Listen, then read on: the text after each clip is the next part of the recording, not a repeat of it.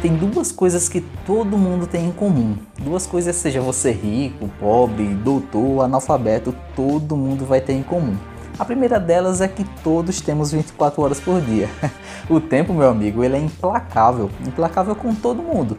Agora, o que a gente faz com essas 24 horas que a gente tem por dia é que vai diferenciar uma pessoa da outra. E a segunda coisa que você tem em comum comigo ou com qualquer pessoa que você pensar aí é que todos nós temos nossas batalhas internas. Você aí mesmo tem problemas que eu não faço nem ideia, só você mesmo sabe. Por isso nunca minimize o problema do outro, até porque para você pode ser uma coisa relativamente simples, agora para aquela pessoa pode estar tá sendo um verdadeiro abismo. Agora isso nunca foi e nem pode ser um motivo para deixar você parado, até porque o seu abismo só você mesmo vai poder enfrentar.